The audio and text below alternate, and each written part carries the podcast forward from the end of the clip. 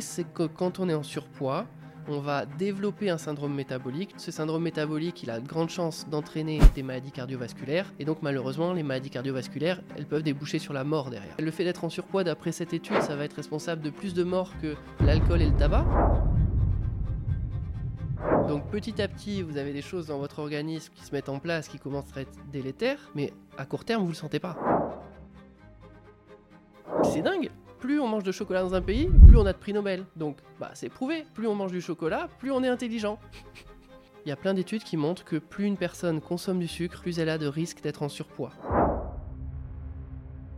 C'est beaucoup plus fatigant cognitivement d'aller comprendre la vérité plutôt que de s'arrêter un petit peu à ce qui saute aux yeux au début mais qui est faux. C'est bien la preuve que le manger du sucre ne fait pas grossir.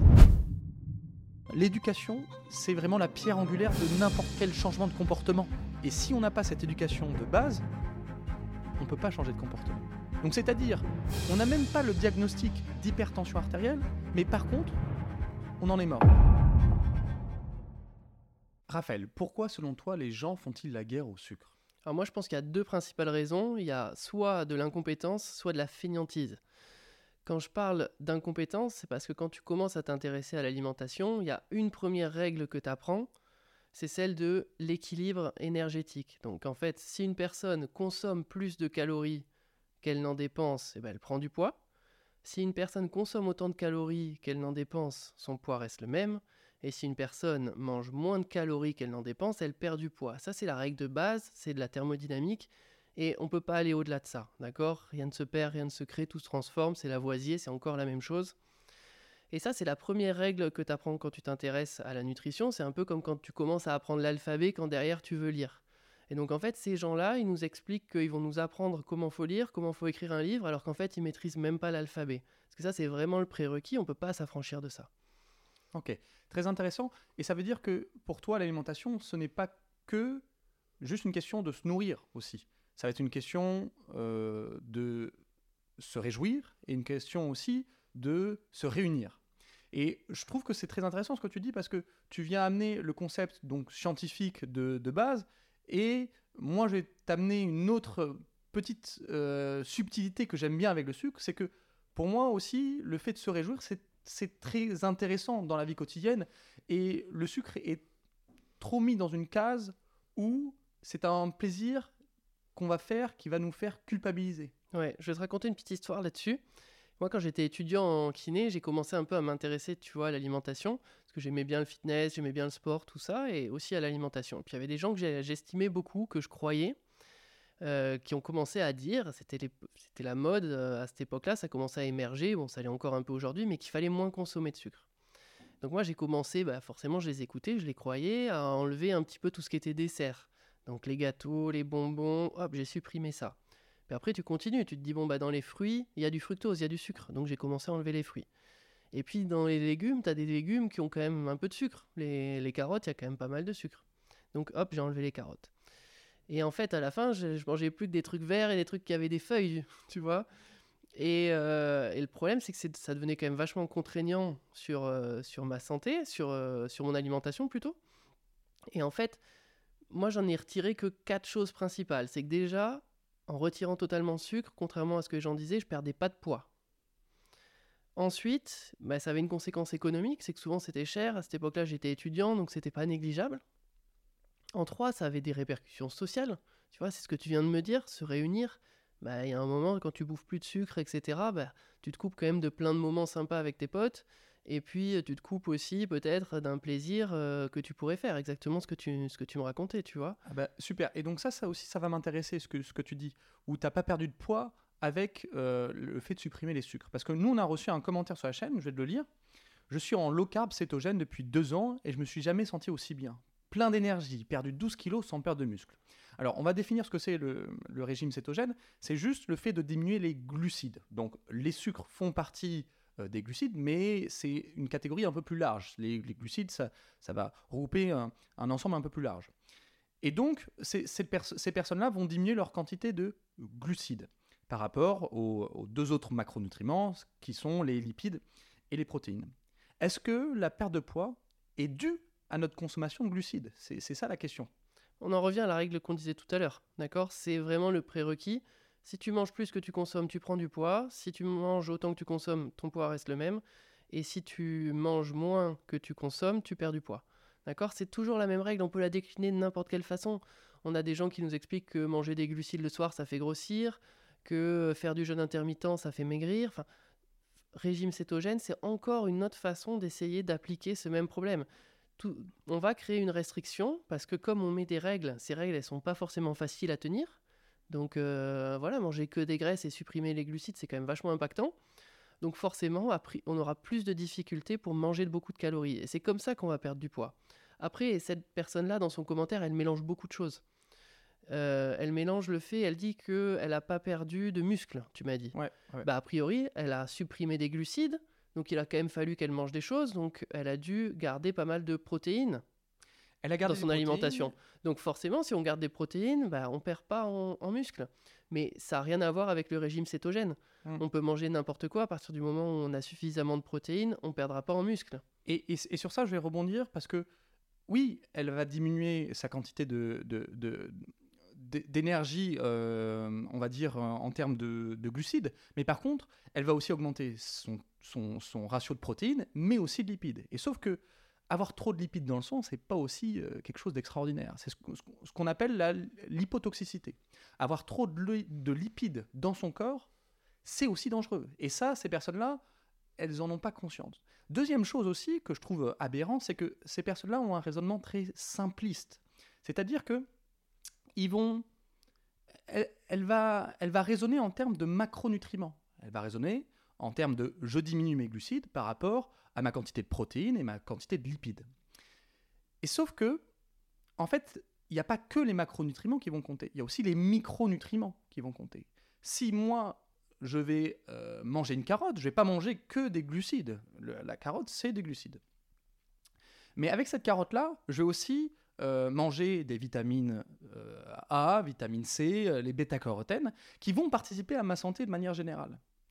Et le dernier petit euh, reproche que je peux faire à ce type de commentaire, c'est aussi le fait qu'il le justifie comme euh, oui, mais nos ancêtres mangeaient de cette façon-là.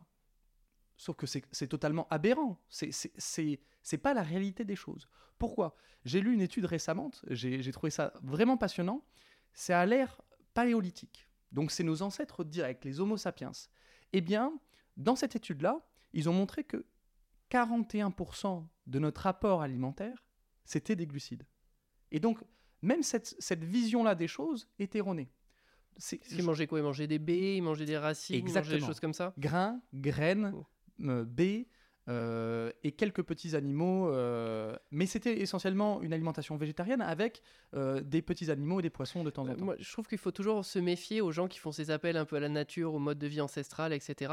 Il y a des experts. On a reçu Anthony Bertou sur la chaîne et je mettrai jamais en doute ses connaissances. Par contre, c'est aussi très facile de faire cet appel à, dire bah, nos ancêtres, ils vivaient de cette façon, ils faisaient ci, ils faisaient ça. De toute façon, on n'a aucune preuve. Enfin, ou en tout cas, pas si on va pas creuser. Donc c'est facile de faire dire n'importe quoi à ce que pouvaient faire nos, ancêtres. Moi, il y a une petite chose sur le régime cétogène que je voudrais ajouter, dont tu as parlé. C'est que toutes ces contraintes-là, euh, tu l'as dit, manger, ça sert à se, nourrir, c'est sûr, on en a parlé, mais à se réjouir et à se réunir. Et dès qu'on met des contraintes, bah, on diminue ses capacités à, se réjouir et à se réunir. Parce que si tu manges cétogène, tu fais comment pour manger avec ta femme et avec tes enfants? Tu fais comment pour aller manger euh, avec tes amis quand ils t'invitent. Régime cétogène, autant il y a pas mal de choses où on peut bricoler au, restaurant, etc. Régime cétogène, dur, c'est très très dur. Je te rejoins complètement. C'est en fait, c'est un régime d'exclusion, mais dans le terme aussi exclusion sociétale. Ouais. Parce que tu vois, moi, ça me fait penser. Tout à l'heure, je te disais donc euh, quand je mangeais plus de sucre, il y a une autre chose auquel j'étais arrivé, c'est que j'étais devenu complètement parano au niveau de l'alimentation, où tu regardes toutes les aliments, toutes les étiquettes et je recherchais du sucre partout. Et je me souviens même d'une fois où au supermarché, j'avais vu un peu de glucose sur euh, des travers de porc et j'avais reposé le truc, tu vois, et c'est aberrant. Et, hum, et, ça, tu vois, je, je, reviens dessus parce que je trouve que c'est important de se dire que des fois, on a des gens qui nous donnent des conseils. Ils le font souvent parce qu'ils en sont convaincus. Hein, je pense pas qu'ils mentent. Je pense qu'ils sont vraiment convaincus de ce qu'ils annoncent. Et sous couvert d'essayer de nous faire du bien, en fait, ils font vachement de mal.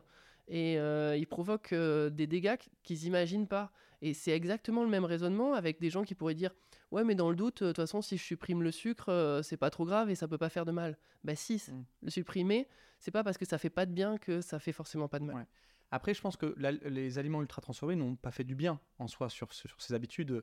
C'est que globalement, le rajout de sucre systématique dans notre nourriture, ça, ça a dû jouer sur cette euh, hyper-vigilance de, de consommation en soi. Bien sûr, mais euh, je trouve qu'il faut pas lui faire un procès pour autant. Tu vois, il faut pas tomber dans l'autre extrême. Et moi, c'est marrant parce que juste en essayant de défendre la vérité, je me retrouve à faire l'apologie du sucre alors Ouais. que c'est pas du tout ce que je veux faire. Exactement, et c'est ce qu'on veut pas faire du tout. C'est, Non. euh, on est là pour l'équilibre en soi, entre les glucides, les protéines et les lipides. Mais ouais, c'est ça, on se retrouve à faire l'apologie de quelque chose qu'on ne veut pas. Non, voilà, c'est c'est hyper paradoxal. Et tu vois, cette notion de est-ce que le sucre, ça fait grossir? Tout à l'heure, je te disais que, donc, c'était soit de la fainéantise, soit de l'incompétence. Donc, je t'ai parlé un peu de l'incompétence. Et maintenant, je vais t'expliquer la fainéantise. Si tu regardes les études épidémiologiques, il y a plein d'études qui montrent que plus une personne consomme du sucre, plus elle a de risques d'être en surpoids. Donc ça, c'est une association. Tu as une corrélation entre deux facteurs. Un facteur A, une personne mange du sucre, avec un facteur B, elle est en surpoids. Le problème, c'est que tu as plein de gens qui se disent un petit peu experts en alimentation, ils vont regarder, commencer à lire leur première étude scientifique, ils vont tomber là-dessus, et là, ils vont, ils vont trébucher. Premier obstacle, ils finissent le nez dans le trottoir. Parce qu'en fait, ils comprennent pas la différence entre une corrélation et une causalité. J'en ai parlé ici sur la chaîne avec Maxime, mais avec Maxime Mignotte, super vidéo, je vous invite à aller voir, mais je vais réexpliquer, c'est parce que c'est une notion qui est vraiment importante. Cette différence entre corrélation et causalité. Il y a quelques temps, il y a eu des articles qui sont apparus dans le journal qui titraient C'est prouvé, manger du chocolat rend intelligent. En fait, cette histoire, elle est très intéressante, elle permet de bien illustrer plein de choses. Il y a des scientifiques qui ont mesuré la quantité de chocolat qu'on mangeait dans un pays et ils ont regardé le nombre de prix Nobel que ce pays obtenait. Et en fait, ils se sont rendus compte de manière assez amusée que plus un pays mangeait du chocolat, facteur A, plus il y avait de prix Nobel dans le pays, facteur B. Et en fait, les scientifiques ne sont pas allés plus loin. Mais là-dessus, il y a un journaliste qui était peu scrupuleux, il a lu ça, il s'est dit c'est dingue. Plus on mange de chocolat dans un pays, plus on a de prix Nobel. Donc, bah, c'est prouvé. Plus on mange du chocolat, plus on est intelligent. Et donc, en fait, on est passé d'une relation de simple corrélation, on avait une association statistique, avec quelqu'un qui a décidé qu'il y avait une causalité entre les deux. Mais c'est totalement faux, parce qu'on pourrait déjà avoir une causalité de B vers A, c'est-à-dire que dès qu'il y a un prix Nobel dans le pays, on pourrait avoir une distribution gé- géante de chocolat. c'est chocolat open bar pour tout le monde. Donc ça, ça prend pas ça en compte déjà comme première erreur. Et puis surtout, bah, la vraie raison, c'est un autre facteur de causalité, un facteur confondant C, qui est le niveau de richesse du pays. Plus tu as un pays qui est riche, plus les habitants mangent du chocolat, et plus un pays est riche, plus euh, le- les institutions dépensent de l'énergie, de, de l'argent dans l'éducation, les universités, et plus on a chance d'avoir un prix Nobel. Mais surtout, la vraie question, c'est ils sont où alors mes trois prix Nobel? Parce que derrière, normalement, avec la quantité de chocolat que j'ai eu, je devrais avoir au moins trois prix Nobel. Vrai, ils sont un, un peu plus âgés Ouais. que toi, c'est pour ça. J'ai une question sur Attends, ça. je, je finis là-dessus. Dis-moi. Donc tu vois, je te disais cette fainéantise, parce qu'en fait, ils s'arrêtent, ces gens-là, à cette première étude, où ils ont une corrélation. Alors qu'en fait, il y a des études qui permettent d'aller rechercher ce lien de causalité entre le sucre et le surpoids, voir s'il y a un lien. Mais tu vois, ça fait déjà 5 minutes que je parle, Mm. Et je vais remettre 5 minutes derrière pour t'expliquer un petit peu euh, comment est-ce qu'on peut voir cette corrélation, et pas rester simplement sur cette causalité, et pas simplement re- rester sur de la corrélation. Et donc tu vois que c'est beaucoup plus fatigant cognitivement d'aller comprendre la vérité plutôt que de s'arrêter un petit peu à ce qui saute aux yeux au début mais qui est faux. Donc tu as des études, c'est des essais cliniques qui cherchent une causalité. Et donc tu en as un en particulier que j'ai en tête où tu as des chercheurs qui ont sélectionné des participants. Ils ont suivi déjà pendant un certain nombre de temps pour voir combien il fallait leur donner de calories par jour pour qu'ils restent à leur maintenance. Donc tu vois déjà il y a un travail qui est important. Donc maintenant, c'est tu prends pas de poids, t'en gagnes pas, tu es en stabilité. Voilà. On se rend compte que toi, GG, avec tes activités, avec ton travail, avec le sport que tu fais, si on te donne, je dis un chiffre au hasard, 2533 calories, ton poids reste le même. Ok? Et donc, les chercheurs sont- ont fait ce travail-là pour chaque participant. Donc déjà, c'est énorme. Ensuite, ils ont divisé les personnes en deux groupes. Il y a un groupe où sur leur total de calories, il y en avait 5% qui étaient apportés par du sucre. Et l'autre groupe, sur leur total de calories, il y en a 43% qui étaient apportés par du sucre. Donc ça, faut se dire qu'eux, ils ont dû manger un paquet de biscuits, de bonbons, euh, etc. Ça ne devait Ouais, pas être hyper fun. ouais. Ça ne devait pas y faire hyper envie. Donc, mais pour que ça soit vraiment fiable, c'était les chercheurs qui fournissaient tous les repas aux participants. Donc, t'imagines la lourdeur de Ouais. l'étude. Et ils étaient tous les deux en maintien. Donc, ils étaient en maintenance. même, euh, la même quantité de calories, mais c'est juste qu'on avait un groupe qui avait beaucoup plus de sucre. Il y en a un qui mangeait très peu de sucre, il y en a un qui en bouffait plein. C'est ça. Mais ils mangeaient le même nombre de calories Ouais. à l'arrivée. Qu'est-ce qui s'est passé au bout des six semaines de suivi? Je crois que ça a duré. Maintien. Maintien. Il n'y en a aucun qui a pris du poids ou qui a maigri. Donc c'est bien la preuve que le manger du sucre ne fait pas grossir. Et là, on a vu euh, une relation de causalité. Ça, on peut en tirer une conclusion. Avant, on ne pouvait pas en tirer de conclusion d'une étude épidémiologique parce qu'il y avait plein d'autres facteurs qu'on ne prenait pas en compte. Mais tu as vu tout ce qu'il a fallu que Ouais. j'explique, que je détricote, etc. pour arriver à ça. C'est pour ça que Ouais. voilà, c'est vraiment c'est de la feignantise et il faut aller plus loin. Ouais. Et je rajouterais qu'on n'incite pas les gens à, se main- à maintenir son poids avec que des confiseries, etc. Mais c'est juste le principe de dire que c'est pas les sucres qui font grossir, c'est la balance calorique. Ouais. Et ça, toutes les études le montrent. Bien sûr, et là, là euh, moi je parlais, voilà, tu t'as bien fait de le dire, que de la perte de poids. Je ne parlais pas d'aspect santé. Ouais, il n'y a pas d'aspect santé. je ne fais pas du tout la promotion de ce type de régime pour euh, un aspect santé, mais même pour de la perte Ouais, de poids. Mais voilà, ce qui est important, c'est quand même de comprendre un petit peu comment ça fonctionne. Stop, information capitale. Ne loupez pas les tips de GGRAF, notre newsletter exclusif où l'on va vous partager tous nos conseils santé appuyés par nos lectures d'articles scientifiques. Un dimanche matin sur deux, nous vous dévoilons nos pépites pour booster votre santé après 50 ans. Vous avez juste à cliquer sur le lien en description de cet épisode. Et en plus, c'est totalement gratuit. Chaque tips est envoyé qu'une seule fois, donc arrêtez d'en louper et inscrivez-vous juste ici. Et si le contenu ne vous intéresse pas, vous pouvez bien sûr vous désabonner à tout moment. Allez, revenons à notre discussion. Et sur ça, je veux rebondir sur ce que tu as dit aussi en termes de santé, c'est que tous les glucides ne se valent pas non plus. C'est-à-dire que tu as des glucides simples hein, qui- qu'on va trouver euh, dans l'alimentation, dans, les sucres rajoutés. Donc par exemple, une pizza surgelée, euh, tu vas avoir euh, trois carrés de sucre, bah, ils sont pas très utiles pour la santé. Mais tu vas avoir des glucides plus complexes, et là, qui vont avoir un apport super important pour la santé. Euh, je vais parler plutôt des fruits, euh, euh, des légumes, euh, il y a les céréales aussi, enfin les, les- les- les- les- pardon, les légumineuses qui vont participer à ce taux de glucides euh, complexes, qui sont très intéressants pour la santé. Autre question sur ça. Euh, autre sujet, tu avais posé la question à un de nos invités, peut-on être en surpoids et en bonne santé? Grand Sa sujet. réponse a été oui. Mais je vais te reposer la question, peut-on être en surpoids et en bonne santé, Raph? Donc ça, c'est la première question que j'ai posée au docteur Pascal Goncalves. Est-ce que le fait d'être en surpoids était compatible avec le fait d'être en bonne santé? Il m'a répondu oui, avec toute la véhémence dont il sait faire preuve. Et il m'a dit, il faut absolument se détourner du poids. Ok, moi j'en étais resté là. Puis il y a quelques temps, en faisant quelques recherches, je suis tombé euh, sur cet article scientifique qui mesurait euh, les différents facteurs, euh, les différentes problématiques de santé et qui regardait quelles problématiques de santé allaient être responsables du plus grand nombre d'années de vie perdues dans les années à venir. Et donc il y avait un classement comme ça. En premier, il y avait l'hypertension, je pense qu'on va en parler un peu après, et en deuxième, il y avait le surpoids. Alors là, je me suis dit, bon, il y a- un problème. Il y a un problème parce que le surpoids, d'après cette étude, énorme étude, énorme moyen, 160 millions d'années de vie perdues par an dans les prochaines années. Non mais c'est effroyable. C'est vraiment cette statistique. on- enfin, on l'a lu ensemble.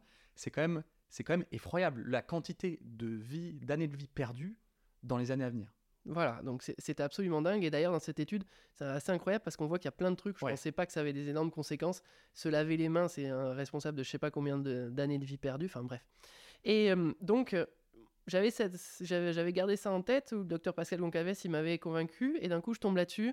Je me rends compte que bah, le fait d'être en surpoids, d'après cette étude, ça va être responsable de plus de morts que l'alcool et le tabac. Quand même, on en est là. Donc bon, je me suis dit, il faut que je fasse quand même quelques recherches. À ce moment-là, euh, j'ai commencé, donc je suis tombé sur une étude, euh, étude euh, avec beaucoup de gens, donc toujours beaucoup de valeurs, 20 000 personnes, qui recevaient des patients qui étaient sains. D'accord? C'est des patients qui se plaignaient de rien. Ces patients-là, ils les pesaient, ils les mesuraient, comme ça ils calculaient leur IMC. L'IMC, c'est l'indice de masse corporelle, le poids divisé par la taille au carré. Et suivant le résultat qu'on obtient, on est classé soit dans une catégorie maigreur, normalité, surpoids ou obésité. L'IMC a d'autres limites, mais je pense pas qu'on en parlera trop là. Toi, tu es, tu es, tu es à, quel IMC tu es, À un moment, tu étais en IMC. euh, Moi, je suis surpoids. ouais, surpoids. Moi, je suis, je surpoids. suis surpoids. Mais euh, on en Alors que- on en reparlera, mais alors qu'il est, qu'il est bien musclé. Mais ça, ce sera un peu plus tard. Mais ça fait partie des limites intéressantes de- l'IMC, donc justement on en parlera. Euh, donc ils recevaient ces participants, ils calculaient leur IMC et à côté de ça ils leur faisaient passer toute une batterie d'examens pour voir s'ils avaient un syndrome métabolique. Parce qu'en fait c'est ça le risque. Le risque c'est que quand on est en surpoids, on va développer un syndrome métabolique, je vais expliquer ce que c'est. Ce syndrome métabolique, il a de grandes chances d'entraîner des maladies cardiovasculaires et donc malheureusement les maladies cardiovasculaires, elles peuvent déboucher sur la mort derrière. Donc c'est ça le problème, l'enchaînement, la cascade d'événements. Ce syndrome métabolique, il est euh, diagnostiqué à partir du moment où on a trois des cinq critères suivants. Un excès de graisse, de l'hypertension artérielle, trop de triglycérides, trop de diabète, trop de cholestérol. Ok, donc trois facteurs suffit à avoir le diagnostic de syndrome méta- métabolique. Voilà. Donc si je reprends, ils avaient leurs 20 000 personnes, ils calculaient leur IMC, ils regardaient s'ils avaient un syndrome métabolique, et après ils faisaient une analyse statistique.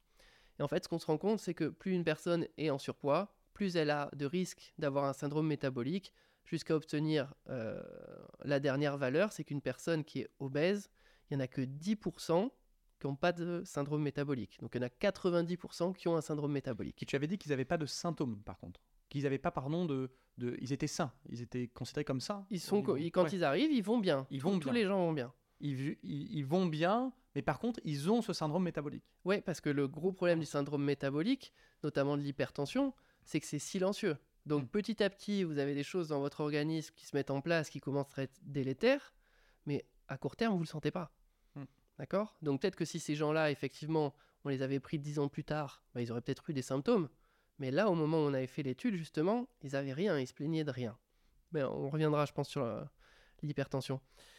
Donc, ces gens-là, on se rend compte que ben, l'obésité métaboliquement saine, elle est très rare parce qu'elle touchait 10% des personnes qui étaient obèses. Donc, c'est très rare.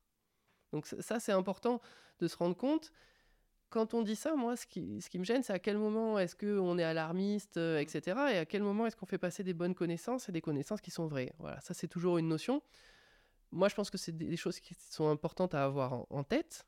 Et euh, parce que euh, peut-être qu'il y a des gens qui se rendent pas compte, des gens qui pensent qu'ils vont bien même s'ils sont en surpoids, alors qu'en fait, il y a toutes ces petites choses-là qui se passent dans l'organisme. C'est que ça reste très insidieux. C'est Ouais. ça que tu, que tu veux dire, ouais. Et l'étude, elle rapportait en plus d'autres choses intéressantes. Elle, racontait, elle rapportait également que euh, après 50 ans, les gens avaient encore plus de risques d'avoir ce syndrome métabolique. De manière naturelle, hein, c'est ça. C'est de manière. Les statistiques Ouais, remontraient que Ok. sur les gens qui avaient le syndrome de métabolique, plus elles étaient âgées, quand on passait la barrière des 50 ans, plus elles avaient de risques de l'avoir. Ça, c'était la première chose. Et deuxième chose, on se rendait compte que chez les femmes, c'était surtout l'excès de graisse qui arrivait en premier, et chez les hommes, c'était l'hypertension artérielle. Et ça, c'est intéressant parce que ça peut être un signe d'appel. Quand tu quelqu'un, si c'est un, un homme qui commence à avoir de l'hypertension artérielle, ben là, on peut se dire attention parce que peut-être qu'il est en train de mettre le doigt dans l'engrenage qui va l'amener plus loin. Ouais. Et donc, il faut essayer de réagir tout de suite. Et chez les femmes, ça pourrait être le surpoids. Donc voilà, ça, c'est des petites notions qui sont importantes à avoir en tête parce que euh, souvent, c'est le premier domino qui tombe et ça, enchaîne, ça entraîne les autres. Donc voilà, faut faire attention. Ok. Et donc, autrement dit, ce que tu dis, c'est qu'il y a aussi un- une émergence d'un de- de- de- d'un- d'un concept, c'est le fat but fit. Est-ce que Voilà. le fait Mm. d'être en surpoids, mais par contre de faire de l'activité physique, compense le fait d'être en surpoids? Ça, c'était une question que beaucoup de personnes nous ont aussi posée. Ouais, tout à fait. Fat but fit, qu'on pourrait traduire par gros mais en forme. C'est ça, c'est une personne qui est en surpoids, mais qui se dépense. Ouais, et ça, c'est vrai que c'est une notion qui a été euh, aux États-Unis, qui était assez répandue sur le fait que bah, même si on était en surpoids, mais qu'on faisait du sport, bah, le sport, en fait, il compensait tous les effets négatifs du surpoids. Et en fait, il faut bien reconnaître qu'au début, il y a eu quelques études là-dessus. D'accord? On s'est rendu compte que finalement, bah, si tu prenais deux personnes qui étaient en surpoids, si tu prenais la personne qui faisait du sport, bah, elle avait moins de risques de santé, moins de risques cardiovasculaires. Ce qui est assez logique. Ça semble très logique. Ouais, c'est ça. C'est qu'on en- on enfonce des portes ouvertes là. Ouais.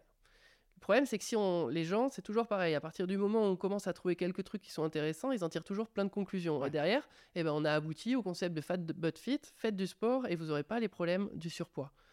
Bah, on revient un peu sur ce qu'on a dit tout à l'heure. L'obésité métaboliquement saine, elle est rare. Ouais. 10% des personnes. Et euh, le concept du fat but fit, bah, il n'est pas vrai. Il est, c'est une bombe à retardement le concept du fat but fit. En fait, au mieux, c'est quelque chose de temporaire. C'est-à-dire que si au mieux la personne elle fait de l'activité physique et qu'elle n'a pas de symptômes liés à son surpoids, ben, à terme elle les aura.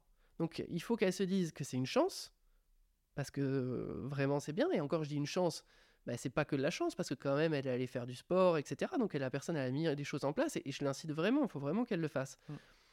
Mais du coup, il faut qu'elle prenne ça comme une chance en se disant, bon, à l'heure actuelle, j'ai rien.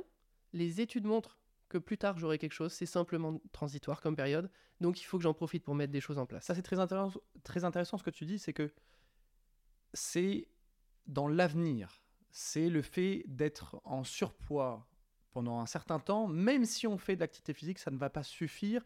Les études statistiques montrent qu'il va y avoir des conséquences et que c'est que transitoire. Et ça, c'est ça, c'est c'est capital à savoir. Et, et c'est pareil, on n'est pas là pour euh, pour donner forcément de, de leçons particulières. On est là juste pour faire une constatation aussi des choses et de se dire que bah oui, le le être bien dans sa peau, c'est important. euh, prendre avoir confiance en son corps, c'est important. Mais derrière, nous, ce qu'on souhaite, c'est de pouvoir sauver le plus de vies possible et d'années de vie possible en, en tant que thérapeute, en tant que Ouais. soignant. Et c'est pour ça que j'insiste bien sur le fait que ce qui est important, c'est d'avoir conscience de, de ça pour pouvoir agir en conséquence. Et pas de se dire, oui, mais je fais du sport, donc moi, je serai protégé. Ouais, parce que ça, on, on se rend compte que effectivement, c'est pas vrai, et donc on peut pas, on peut pas véhiculer telles idées qui sont fausses, parce que il y a d'autres études, notamment les études qui ont été faites par Xu, c'est le nom du chercheur et, et ses assistants, et Xu, il a regardé la corrélation entre l'IMC et la mortalité. Donc je reconnais que c'est pas hyper fun. Et donc, suivant la catégorie, euh, le, le score que la personne obtient à l'IMC, bah, c'est exactement tout ce qu'on a dit tout à l'heure. On peut se douter du résultat. C'est que plus son score est élevé à l'IMC, plus le risque de décéder il est important. Ouais, ouais. Et on a à peu près une augmentation de 27% à chaque fois qu'on change de classe euh, d'IMC. Donc c'est énorme. Mm. Ce qui fait qu'à la fin, tu obtiens un risque quand tu es une personne qui est obèse, qui souffre d'obésité, elle a 93% de plus de risque de décéder qu'une personne qui est dans la classification normale d'après l'IMC. Donc c'est- énorme. Docteur Concalves, on vous aime bien, on vous apprécie bien, mais sur ça, c'est vrai que Mais si tu vois, il a pas tort. Quand je dis non, bah non, il y, il en a 7 sur 10 qui n'ont pas de problème. Tu- Il Oui. y a 7 sur 100 qui n'ont pas de problème. Donc euh, on peut pas faire de généralité, encore une fois. Ouais. Malgré tout, euh, il y a quand même une tendance statistique qui se dégage qui est claire. Ouais. Et, et même après, tu vois, Xu et, et ses assistants, ils sont allés un petit peu, et ses collaborateurs, ils sont allés un petit peu plus, plus loin dans l'étude. C'est qu'ils ont regardé l'IMC maximum que les personnes avaient pu obtenir. Parce que tu as une personne qui peut avoir une certaine corpulence, elle va prendre du poids, après elle va redescendre, donc ça c'est top, parce que ça va quand même diminuer certains risques. Mais malheureusement, ce que lui il montrait, c'est qu'il y avait quand même des dégâts qui étaient faits et qui étaient irrémédiables, et que malheureusement on revenait pas tout à fait à une normalité. C'est-à-dire qu'il Ouais. y, a- y a un niveau de santé qui n'est pas équivalent entre une personne qui est toujours restée dans une classification normale et une personne qui a eu une classification normale, qui à un moment monté par exemple en obésité et qui a réussi à perdre du poids. Ouais. Il y a un effet cumulatif. En Dès fait, que tu es en ça. surpoids, tu as un effet cumulatif qui se met en place et c'est pour ça qu'il faut réagir très vite, parce que plus tu restes haut, plus cet effet cumulatif il se, met- il se renforce. Ouais, c'est exactement ça. C'est de se dire que plus tu es euh, pendant longtemps en surpoids, plus tu as un risque. Et c'est pas parce que tu vas baisser de poids pendant 6 mois que tu vas enlever tous les risques de, des 20 années en surpoids. Mais t'en enlèves, hein T'en enlèves. Et on en enlève toujours. Mais c'est de se dire que moi, je le vois plutôt comme quelque chose de positif en disant que oui, c'est super de perdre du poids. Et il faut perdre du poids euh, pour vraiment tous- toutes ces raisons que tu nous as dit depuis le début.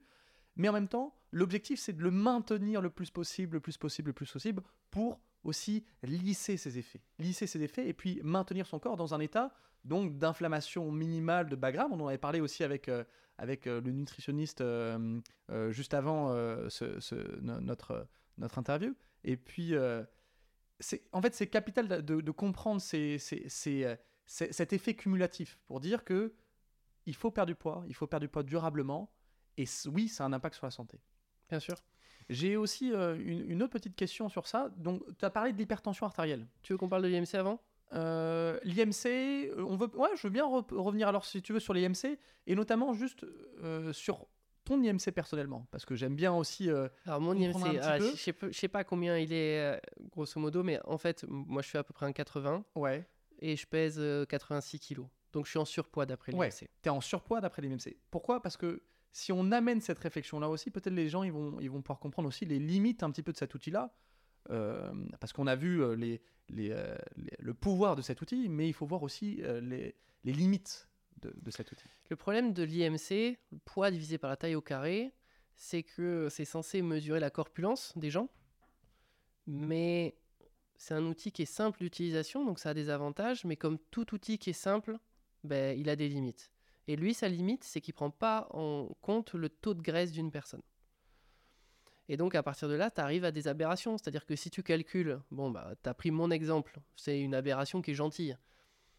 Parce que euh, j'ai un peu de muscle, parce que j'aime bien tous les sports de force depuis longtemps. Donc, au bout d'un moment, j'ai accumulé un peu, de, masse musculaire. J'ai aussi un peu de graisse, mais malgré tout, euh, j'ai des risques qui sont faibles. Et pourtant, d'après tout ce qu'on vient de dire, d'après l'IMC, on devrait commencer, je sais pas, à allumer une lumière euh, Petite verte lumière, orange. Voilà, c'est ça, une petite lumière verte orange. Verte orange, on devrait se dire ah, attention, euh, voilà, l'IMC est un peu élevé, est-ce que ça peut avoir des risques sur la santé? Et en réalité, les différents facteurs dont on a parlé tout à l'heure, j'en ai aucun. J'ai pas d'hypertension, j'ai pas de cholestérol, j'ai pas de diabète, euh, je suis pas spécialement en surpoids, j'ai pas de triglycérides. Après, je suis jeune, donc Ouais. voilà, tout ça c'est pour l'exemple. Mais le problème, c'est que si tu calcules l'IMC de Teddy Riner, bah, Teddy Riner, il est obèse d'après l'IMC. Bon, euh, je pense qu'il y a pas mal de gens, qui- qui aimeraient avoir la même masse musculaire que Teddy Riner. Ouais. Donc euh, voilà, on voit toutes les aberrations, mais le problème, c'est calculer la masse grasse d'une personne. Donc sa quantité de gras, c'est très compliqué. C'est ça, c'est que en fait l'IMC ne va pas prendre en compte la masse grasse, elle va prendre en compte la masse grasse plus la masse maigre, donc euh, le poids de nos os, de nos muscles, et pas que seulement Ouais, il y a- y, un grasse. amalgame qui est fait. C'est cet amalgame-là qui, est- qui, qui peut être, on va dire, qui peut porter à confusion, parce que nous, ce qui nous intéresse en termes de santé, c'est la masse grasse, et notamment sur le syndrome métabolique, métabolique que tu as parlé, c'est la masse grasse viscérale qui peut poser problème. Ouais, tout à fait. D'autant plus qu'il y a aussi pas mal d'études qui ont montré que plus on avait de masse maigre, donc de muscles, plus ça avait un effet protecteur sur la santé. C'est ça. Donc euh, voilà, le problème de, de l'IMC, effectivement, c'est que ça fait pas du tout cette distinction et que si on veut vraiment mesurer la masse grasse d'une personne, bah, il faut des appareils, euh, soit il y a des techniques un peu mieux mais qui sont pas très fiables, soit là, si on veut vraiment DEXA, quelque chose de très fiable, voilà, il faut un Dexascan. Un Dexascan, vous avez ça dans un hôpital, euh, ça coûte, euh, j'ai aucune idée combien ça coûte, euh, que c'est, euh, ça doit coûter le prix d'une IRM. Donc euh, voilà, il n'y a que dans une grande structure de soins que vous pouvez avoir ce genre de choses. Par contre, ça peut être très intéressant parce que là, vous avez vraiment votre composition en muscles, vous avez votre composition en os, ce qu'on utilise pour hum, calculer la densité osseuse chez les, femmes ménopausées notamment, et donc euh, la quantité de graisse, et vous l'avez par segment au niveau du corps. Et donc ça, c'est pertinent parce que déjà, si vous en refaites une six mois plus tard, un an plus tard, ben, vous pouvez voir un petit peu l'évolution et l'effet de ce que vous avez mis en place, de votre diète, du fait de faire du sport, etc. Et là, c'est quantifiable. Et puis en plus, c'est ce sur quoi tu as commencé tout à l'heure, c'est que suivant la localisation de la graisse, on sait qu'elle n'a pas du tout le même effet sur le corps, elle n'a pas du tout le même effet négatif sur le Ouais. corps. La graisse qui est mauvaise, c'est la graisse viscérale, celle qui étouffe vos, euh, vos, celle qui étouffe vos organes. C'est celle-là qu'on veut éviter. Et donc en faisant ce genre de- d'examen-là, ben, vous pouvez voir, ah, cette personne-là, finalement, elle a pas trop de graisse euh, au niveau des cuisses, etc. Par contre, elle a beaucoup de graisse euh, viscérale, donc là, Mm. c'est dangereux. Alors qu'à contrario, vous allez avoir quelqu'un peut-être qui aura beaucoup de graisse euh, abdominale sur le devant du ventre, etc., mais qui aura peu de graisse viscérale, et donc il y aura un risque qui sera plus faible. Ça. Ça permet d'être beaucoup plus fin. La localisation de la graisse est très importante. Moi, je me rappelle d'un patient, il venait voir, il était, il était vraiment assez fin. Il avait euh, des muscles, des, euh, des fesses euh, développées, mais c'est pareil, on voyait pas de gras particulièrement dans son corps. Par contre, il avait un vrai ventre bien gonflé. Il pensait que c'était de la rétention d'eau, euh, la rétention hydrique au niveau de son ventre. Mais sauf que je lui ai dit, non monsieur, c'est que juste que votre graisse, vous, vous la stockez simplement à l'intérieur, au niveau de la graisse viscérale. Et c'est et c'est triste pour lui, mais c'est le c'est le c'est le, pire. pour lui. C'est le pire. C'est le pire pour lui. Ouais, c'est le pire. Ouais. Tout à l'heure, euh, dans l'étude, là, donc, euh, on est parti un peu sur le surpoids, sur, qui était le, le deuxième euh, euh, contributeur sur les années de vie perdues dans les années à venir. Le premier, c'était l'hypertension. Ouais. Tu veux qu'on enchaîne sur l'hypertension? Ouais, pourquoi pas Parce que l'hypertension, ça me touche beaucoup. Déjà, premièrement, c'est euh, qu'est-ce que c'est que l'hypertension? L'hypertension, c'est la pression exercée par le sang sur la paroi des artères. Pression excessive exercée du, du- du sang sur les parois des artères. Et le souci, c'est que cette pression excessive exercée sur la paroi des artères va entraîner une rigidification au niveau de ces artères. Rigidification qui va à son tour entraîner des conséquences dramatiques, notamment sur le plan cardiovasculaire.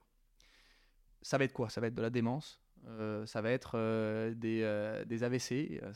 Il y a plein de conséquences qui sont malgré tout très conséquentes. Et C'est le premier facteur de mortalité, c'est le premier facteur de risque en termes Ouais. de mortalité. c'est le premier facteur de risque en termes de mortalité. Et surtout, on n'en a pas conscience. C'est- quelque chose qui est invisible dans la société. Euh, les symptômes d'avoir euh, des artères euh, rigidifiées, ben, moi, je les connais pas. Je les sens pas. C'est quelque chose qui, qui, qui, qui, est vraiment très insidieux et qui s'installe de manière, de manière tellement douce qu'on ne le remarque pas. Ouais, c'est le gros. Hier, j'avais le professeur Girard au téléphone avec qui on devrait faire une photo, une photo, une vidéo pour parler d'hypertension. Et, euh, et il me disait, mais euh, alors lui, c'est le, pape en France de l'hypertension, hein, il fait que ça. J'espère qu'on arrivera à le faire venir, mais ça devrait se faire.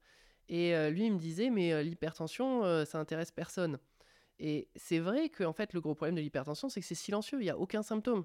Nous, au contrario, on est kiné, il y a des dizaines de consultations pour des douleurs de dos, des douleurs lombaires qui sont absolument pas graves pour la santé. A- on considère qu'il y a 1% des douleurs de dos qui sont graves pour la santé. Mais comme c'est symptomatique, comme ça entraîne une gêne chez les gens, alors ils vont tous consulter. Alors que pour l'hypertension, c'est totalement silencieux. Donc derrière, c'est meurtrier, c'est gravissime, mais il n'y a aucun symptôme. Donc en fait, les gens vont pas consulter et s'en occupent pas. Ouais, c'est vrai. Et surtout, ce qui m'inquiète le plus, c'est qu'on le minimise, même, je vais pas me faire que des amis, mais euh, les médecins, les professionnels de santé vont vachement le minimiser. Par exemple, Karim, qu'on qu'on a reçu, qui a, qui a perdu euh, 25 kilos ou 24 kilos en un an, euh, eh bien, son médecin traitant euh, prend son hypertension artérielle et son médecin traitant va, va lui dire tout simplement Oui, vous avez un peu d'hypertension et il faut vous en occuper.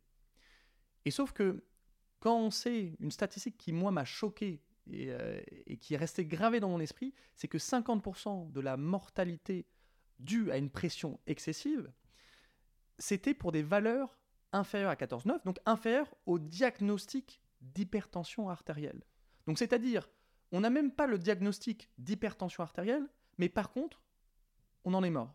Et ça, c'est juste effrayant. Je trouve ça effrayant. Donc c'est pour ça que c'est quelque chose qui me tient vraiment à cœur. C'est le premier facteur de de- d'années de, vie perdues au monde. Et, et- et il, faut, il, faut, il faut vraiment agir dessus. Il faut pouvoir garder sa souplesse dans ses artères. Tout le monde parle de euh, souplesse euh, musculaire. Euh, gardez votre souplesse musculaire, faites du yoga, faites du pilate, c'est important, etc. Mais personne ne va parler de garder la souplesse de ses artères. Et pourtant, il y en a un qui fait un peu plus de mort que l'autre. euh, Bien sûr. Mais il y en a un qui, qui est visible, on peut le voir le matin quand on, on essaie d'enfiler ses chaussettes, la souplesse musculaire. Par contre, la souplesse de ses artères, ça parle à personne. Et puis si tu as des belles artères, euh, ça va pas, tu vas pas pouvoir euh, en jouer dans la rue, donc tout le monde s'en moque, tu vois. Mais comment est-ce qu'on peut faire pour euh, essayer justement d'entretenir un peu la souplesse de ses artères? Eh ben, tu as, plusieurs choses. Déjà, première chose, eh ben, on va en revenir, c'est perdre du poids. Pourquoi? Parce que si tu perds 5 kilos, tu diminues de 5 mm de mercure ta pression artérielle. Qu'est-ce que ça veut dire? C'est- un 5 mm de mercure? Eh ben, c'est une diminution de 7% de la mortalité, toutes causes confondues. Donc c'est juste énorme. Perdre 5 kilos, c'est réduire de 7%, toutes causes confondues, ton risque de mourir. Deuxième chose, ce sera de diminuer la quantité de sel dans son, sa cons- consommation journalière. Pourquoi? Parce que le sel, c'est quelque chose qui est aussi sous-coté en France. C'est quelque chose qui, qui, qui est insidieux. Euh, on ne se rend pas compte que le sel, qu'est-ce qu'est-ce que va faire le sel? Le sel va, le sel attire l'eau. Donc, le sel qui est dans la circulation sanguine euh, va attirer l'eau des cellules adjacentes. Et ça va amener, encore une fois, cette pression importante. Le sel, c'est un poison. Le sel, c'est clairement un poison. C'est de se dire que, en France, la consommation de sel, c'est 10 grammes par jour. L'OMS recommande 5 grammes par jour. Donc déjà, on est au double de la consommation de sel. Surtout, on remarque que le sel, c'est super difficile de diminuer sa quantité de sel dans son quotidien. Le sel, on en revient aussi à l'alimentation. Le sel, c'est un exauceur de goût, donc c'est du plaisir. Quand on retire du sel de l'alimentation sans travailler d'autres facteurs, eh ben on retire tout simplement du plaisir. Donc vraiment, ça me prend un peu la tête, mais je me pose vraiment ces questions-là où, en fait, il faut faire vraiment, comme perdre du poids, un véritable travail de rééducation gustative. Comment diminuer le sel tout en maintenant le plaisir Et ça, c'est très compliqué. Et ça vient pas simplement en disant à la personne, oui, euh, allez-y, euh, c'est facile, l'hypertension, euh, euh, on consomme pas de sel. C'est plus compliqué que ça. Un autre facteur qui est très important pour la perte de poids, on ne le sait pas, c'est l'alcool. L'alcool, la consommation d'alcool va aussi augmenter la pression euh, artérielle. Ça, c'est aussi un sujet complexe parce que c'est quelque chose qu'on fait euh, constamment dans nos sociétés. Le petit verre, euh, c'est des petites habitudes, des traditions qu'on a aussi dans, dans nos sociétés avec, avec l'alcool. Donc diminuer l'alcool, c'est aussi un travail de, on va dire, de tout simplement lutter contre son environnement social aussi. Des fois, on va se mettre en opposition sur certaines personnes si on dit, ben non, euh, aujourd'hui, j'ai pas envie de boire d'alcool. Ouais, puis en fait, ce qu'il faut réussir à refuser, c'est le verre que t'as pas envie. Parce que quand t'es avec des amis, ça se passe bien, t'as envie de profiter. ben, moi, je suis personne. Nous, on est personne pour dire, bah non, arrêtez totalement l'alcool. C'est c'est un choix qui est personnel. Chacun fait ce qu'il veut et moi, ça m'arrive de temps en temps de boire de l'alcool. Là où c'est, moi, je trouve vraiment gênant, c'est le verre qu'on prend par obligation, qu'on n'a pas forcément envie, mais il y a de la pression sociale. Alors plutôt que d'avoir des questions sur ah pourquoi tu bois pas, etc. Bon, boum, boum, on le prend. Et celui-là, c'est dommage parce que il nous apporte pas de plaisir et en plus, il est néfaste. C'est ça. C'est que pour moi, sur l'alcool, il faut pas consommer par obligation sociale, il faut consommer par plaisir, encore une fois, et des plaisirs calculés. C'est de se dire que est-ce que à ce moment-là, je veux euh, boire ma bière et l'apprécier Je veux boire mon petit verre de vin blanc et l'apprécier Ou est-ce que ça va être hum, juste un contexte qui va me donner envie, mais ça me fait pas. Ça, va pas être un plaisir énorme, ou c'est juste pour me donner un peu cette euphorie légère de la fin de travail? C'est ça qui, qui, qui, je trouve, est un jeu très complexe dans l'hypertension artérielle, parce que c'est vraiment un travail de rééducation, que ce soit gustatif, avec le sel, que ce soit gustatif aussi avec la perte de poids, parce que, mine de rien, la perte de poids, qu'est-ce que c'est? C'est de réhabituer le corps à consommer différemment pour pouvoir avoir, encore une fois, cette, cette balance énergétique qui vient descendre progressivement. Et encore une fois, euh, avec cette euh, rééducation, on va dire, euh, environnementale avec l'alcool aussi, de se dire que oui, on peut sélectionner ses plaisirs et on, on peut aussi dire non quand on ne veut pas pour pouvoir réguler en tout cas euh, sa Pause. consommation. Vous remarquez que quel que soit le sujet qu'on aborde, quels que soient les invités que l'on reçoit, ils sont tous unanimes sur l'importance de pratiquer une activité sportive. Avec RAF, on est persuadé que la course à pied est le sport qui a le pouvoir de véritablement transformer votre vie. Perdre du poids, lutter contre l'ostéoporose, renforcer vos articulations et bien évidemment améliorer votre cardio. Quel que soit votre âge, même si vous avez plus de 50 ans et même si vous n'avez jamais couru de votre vie, vous pouvez devenir un coureur ou une coureuse. Vous devez simplement être progressif pour doucement adapter votre corps à cet effort et respecter certaines étapes indispensables. C'est pourquoi nous avons passé beaucoup de temps à chercher puis à synthétiser des études scientifiques pour vous mettre à disposition notre formation gratuite qui reprend les 7 erreurs de nos patients de plus de 50 ans qui ont voulu débuter la course à pied et comment vous pouvez facilement les éviter. La formation dure 7 jours et elle reprend les conseils les plus importants pour vous éviter de réaliser les erreurs que nous rencontrons le plus chez nos patients. Vous recevrez les différentes leçons directement dans votre boîte mail. C'est totalement gratuit et vous pouvez vous désinscrire à tout moment si vous n'êtes plus intéressé par nos emails. Vous avez juste à cliquer sur le lien en description de cet épisode. Faites-le dès maintenant car on modifie régulièrement les conseils de la formation. Allez, on reprend l'interview. L'information, pour moi, l'éducation, c'est vraiment la pierre angulaire de n'importe quel changement de comportement. Et si on n'a pas cette éducation de base, on ne peut pas changer de comportement. Les deux derniers points. Il y a l'activité physique, non? Qui aide aussi. Oui, ouais. exactement. Et qui la Euh, dans- souplesse de ses artères. Exactement. L'activité physique va aider. Ça va. Ça, c'est très intéressant ce que tu dis aussi. C'est que l'activité physique va aider, mais que sur un délai qui est assez court. Donc, qu'est-ce qu'il faut faire? Il faut répéter son activité très souvent. Ça ne sert absolument à rien de courir une fois dans la semaine et puis le reste du temps ne rien faire. Parce que ça, ça va faire presque à la limite un tort au niveau de, de- des artères. Parce qu'on aura un pic d'activité et puis derrière, on n'aura pas les bienfaits durables C'est ce de la- de c'est ce l'activité qu'expliquait Mathieu Bernard hein, quand on a, Ouais, qui est cardiologue Bernard. et qu'on a reçu euh, sur la chaîne. cardiologues. Voilà. Mais ça, c'est hyper important, tu vois.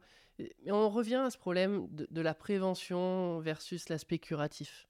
C'est-à-dire que, en fait, l'aspect, il est euh, finalement, il est assez.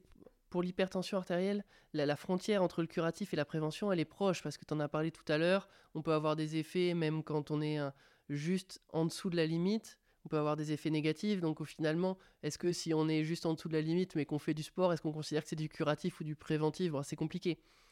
Mais le problème de l'aspect préventif, c'est qu'en fait, on ne se rend pas compte des effets qu'on fait, euh, des effets bénéfiques qu'on arrive à avoir. Tu vois, et moi, des fois, j'ai j'ai des patients qui viennent me voir parce qu'ils me disent euh, Ah, ben j'ai commencé à me mettre au sport, j'avais plein de bonnes résolutions. Là, on, on est en, on est tout début décembre, non, on est fin novembre encore. Et euh, j'en ai du début d'année qui sont venus me voir en septembre, ils avaient des bonnes résolutions, et ils me disent Ah, ben j'ai fait trop de sport, euh, d'un coup, je du coup, maintenant j'ai mal aux deux genoux, puis j'ai mal à l'épaule, là, j'ai une patiente en tête. Et euh, c'est vrai, elle se culpabilise en se disant que c'est n'importe quoi, etc. Mais en fait, non, c'est génial. C'est génial parce qu'à un moment, elle s'est mise à bouger. Alors oui, elle aurait eu des meilleurs conseils, elle se serait pas fait mal. Ouais. Mais euh, ce qu'elle a fait en faisant trois mois de sport ou deux mois de sport, en, en en faisant un peu trop, trop vite d'un coup parce qu'elle était un peu désadaptée, c'est pas catastrophique. Et euh, c'est rattrapable. Et puis euh, on va baisser un peu l'intensité, ses douleurs vont diminuer et derrière elle va reprendre. Mais au final, ça a permis de bouger et peut-être qu'en bougeant, a, c'est sûr même, elle a déjà commencé à avoir des effets. Le problème, c'est qu'à aucun moment, quand vous êtes en train de courir, il y a une lumière qui s'allume et qui vous dit Ah ben génial, vous venez d'éviter un AVC. Ou après, vous courez Ah ben génial, vous venez d'éviter un infarctus. Donc en fait, c'est transparent. Donc ces gens-là qui se catastrophent en se disant Ah ben vu que j'en ai trop fait, euh, euh, maintenant j'ai une tendinite. Ouais, mais peut-être qu'ils ont évité un infarctus. Donc en fait, qu'est-ce que tu préfères avoir une tendinite ou un infarctus? Ben, On joue quand même pas du tout sur le même plan et sur le même tableau. Ouais, c'est vrai. On joue pas du tout sur le même plan et le même tableau. Et euh, pour revenir à l'activité physique, on, préfère que ce soit petit mais régulier que euh, des efforts très intenses tout d'un coup aussi. hein, et des efforts très intenses et une fois dans la semaine. Et petit et régulier, mais tout le monde en est capable. Tout le monde en est capable de mettre, d'instaurer des, des petites routines sportives. euh, et on parle en minutes. On parle de 3 minutes par jour. On parle de 10 minutes tous les deux jours. C'est des choses qui sont réalisables. Et surtout, ça va permettre d'adapter son corps à cet effort, d'adapter ses articulations à cet effort, et en même temps de mettre une contrainte très progressive pour le cœur et pour la souplesse des artères. Et surtout, comme on a dit, la souplesse des artères adore les contraintes régulières en termes sportifs, et elle n'aime pas les, moments sans sport. Et c'est pour ça que c'est fondamental de faire du petit mais régulier, surtout quand on est débutant et quand on débute une activité physique. Tout à fait. C'est beaucoup plus facile pour en créer une habitude en fait. Faites-en un petit peu, tellement faible au début que vous pouvez pas ne pas le faire. Et puis une fois que c'est devenu un automatisme et que c'est ancré dans vos habitudes, hop, on rajoute un peu. Et c'est la fameuse méthode des petits pas qu'on entend partout, mais elle fonctionne bien cette méthode, donc il faut l'appliquer. Vous choisissez quelques jours dans la semaine, vous vous dites, ok, ça sera ces moments-là, et au début, vous faites quelque chose de facile. Mm. Moi, je dis, les- je dis à mes patients, voilà, les premières fois, allez marcher, ou si vous voulez aller à la salle de sport, euh, quand c'est ce qu'ils veulent, bah, allez simplement voir un peu les appareils, etc. Faites quelques répétitions. Au début, on y va tranquille. Ouais, et souvent, moi, ce qui, ce qui me fait rire, c'est que quand je donne ces conseils-là à mes patients, je leur dis Non, venez ici, venez ici. Prenez votre carnet, prenez votre agenda. Où est-ce que vous allez faire vos séances de sport? Ah, ok. euh, là, je peux pas trop. Ok. euh, est-ce que je peux revenir vers vous euh, dans deux semaines? Parce que là, je peux, je, là, je sais pas, mais vous inquiétez pas, je vais faire du sport. Je fais. Alors, je suis désolé. Là, je vais me mettre un peu en retard. Mais par contre, il faut décider ensemble. On a décidé juste avant que vous allez vous mettre au sport. Vous étiez très motivé. Mais par contre, si vous ne le placez pas là, maintenant, dans votre planification de votre agenda. Et, et ces gens-là, souvent, c'est ceux qui t'ont dit qu'ils allaient en faire tous les jours. Exactement. Ouais, c'est ça. C'est des gens qui, ont, qui sont très motivés, mais que derrière, ils mettent pas le petit pas de la planification qui permet de, de, de, de, de mettre, euh, en tout cas, euh, euh, vraiment la, la, dernière petite pierre à, à l'édifice pour qu'ils puissent se lancer dans l'activité physique. Et cette personne-là, c'est souvent ceux qui mettent de l'intensité dans tout simplement l'action. Ils veulent faire beaucoup, ils sont très très motivés et ils veulent y aller. Mais moi, la petite différence avec ces personnes-là, le petit souci que je repère tout de suite, c'est que ça m'intéresse pas l'intensité dans l'action. Moi, ce que je veux, c'est l'intensité dans l'engagement. C'est de faire petit, mais très régulier jusqu'au jusqu'au jour où vous allez mourir. Faire cette activité tout le temps, tout le temps, tout le temps, tout le temps. C'est l'intensité dans l'engagement que je souhaite, et c'est ça partout. C'est que pour perdre du poids, c'est de l'intensité dans l'engagement et pas dans l'intensité de, de, de l'intensité pardon de l'action. Et ça, c'est Il fondamental. faut être consistant. Faut faire. Ça sert à rien de faire des énormes efforts, mais il faut les tenir et les répéter un jour. Il faut les répéter le lendemain. Il faut les répéter le surlendemain, etc. Et finalement, ces petits efforts, ces petits, ils auront des petits effets, mais ces petits effets, à force d'être cumulés, ben, ça aura des grands effets. C'est bien, on, on finit sur un point euh, qui est un peu plus euh, léger et qui On, on donne, finit sur un point un peu plus qui positif. donne de l'espoir à, tout- à tout- toutes les personnes qui nous regardent. On finit là-dessus? Ouais, on peut finir. Allez. Je vais te poser du coup les deux questions qu'on pose à tous nos invités d'habitude. Ah. Euh, ce coup-ci, c'est à toi. si tu devais donner qu'un seul conseil à tous tes patients pour être en meilleure santé, ce serait lequel? Euh, je, je leur dirais de, bah, de sortir du statu quo. Parce que moi, ce qui, ce qui m'attriste le plus en tant que soignant, c'est les personnes qui restent bloquées dans un conformisme, qui n'agissent pas pour améliorer leur situation et qui attendent vraiment le fait d'être pas bien, d'être malade, pour remettre en question leur environnement. Et ça, c'est quelque chose qui profondément m'attriste. Parce que, en fait, c'est jamais trop tard. Mais il y a une partie sûrement qui va jamais revenir. Et ça, c'est c'est quelque chose qu'on a en tant que soignant, et c'est pour ça aussi qu'on a fait cette chaîne-là. C'est que le fait de, de prévenir, d'être en amont de, de, la maladie, c'est le plus important pour moi parce que euh, quand on franchit une barrière à un moment donné qu'on voit pas, eh ben on, on est souvent dans on, on tombe dans une, dans une chute qu'on ne connaît pas et qui peut avoir des conséquences désastreuses sur, sur, sur notre futur. Et donc c'est pour ça, j'inciterai vraiment les gens à se dire, ok, comment je fais pour euh, améliorer euh, ma santé? Comment je fais pour euh, venir perdre du poids? Comment je fais pour revenir me remettre au sport? Ça, c'est vraiment le message que, que, que j'aimerais passer parce que on le voit trop souvent au cabinet. On le voit vraiment trop souvent au cabinet. Et toi, qu'est-ce que tu as mis en place dans ta vie pour être en meilleure santé? Euh, alors, bizarrement, euh, je viens en... J'ai j'ai- j'ai acheté un skate récemment. Et, euh, et du coup, je me déplace euh, jusqu'à mon travail en skate. Et, le skate, le- je, je suis quelqu'un de sportif, j'aime bien les sports de glisse. Et le skate, j'ai retrouvé un, un moment présent assez enfantin avec le skate que j'adore. C'est de se dire, j'ai- vraiment euh, l'impression de, de, de- que le temps s'arrête, que je suis là avec, euh, avec ma, ma, petite, ma petite glisse. Bon, je le conseille pas à tout le monde parce que même si j'ai augmenté mon épanouissement personnel de 10%, j'ai aussi augmenté mon risque de finir à l'hôpital de 15-20%. B, en tout cas. qu'on est quand même en, en banlieue parisienne, Ouais, hein, tu fais du ouais, skate. Mais, mais, mais du coup, c'est vraiment ce, ce côté euh, moment présent que j'ai retrouvé et qui m'épanouit énormément. Et euh, ce côté euh, liberté que j'ai retrouvé aussi. Voilà. Merci beaucoup, GG, c'était très cool. On s'en fera une autre. Ouais. Ciao. Si ce moment passé à nos côtés vous a aidé, alors imaginez ce qu'il pourrait faire pour quelqu'un que vous aimez en lui partageant cet épisode maintenant. Pensez à vos proches, partagez cet épisode. Mettez également une note 5 étoiles sur la plateforme que vous utilisez. Pourquoi? Parce que si vous, auditeurs adorés, ne nous soutenez pas, alors à quoi bon faire nos efforts de recherche, de repasser à vous dénicher les meilleurs invités? Retrouvez-nous aussi sur YouTube, nom de chaîne GGRA, pour plonger ensemble dans l'univers fascinant de la santé après 50 ans. On vous y attend avec des vidéos exclusives où nous abordons en profondeur plein de problématiques de santé pour que ce sujet n'ait plus aucun secret pour vous. Nous sommes GGRAF, prenez bien soin de vous.